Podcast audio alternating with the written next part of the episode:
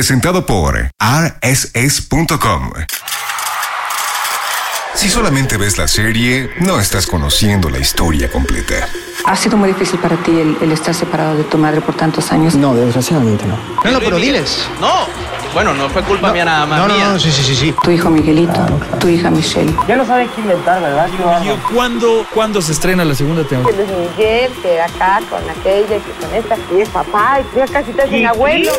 Los detalles de la temporada 2 de Luis Miguel, la serie, son develados por Romina Pons y Luisa Oceguera. La fan número uno de Luis Miguel. Luis Miguel tiene 11 años de edad y nació en Veracruz. Porque estoy a un metro diez centímetros para ser Luis Miguel. El ídolo indiscutido del momento, Luis Miguel. Los hechos, los mitos y las medias tintas en el after. Conducido por arroba Romina Pons y arroba esa de los hilos. ¡Con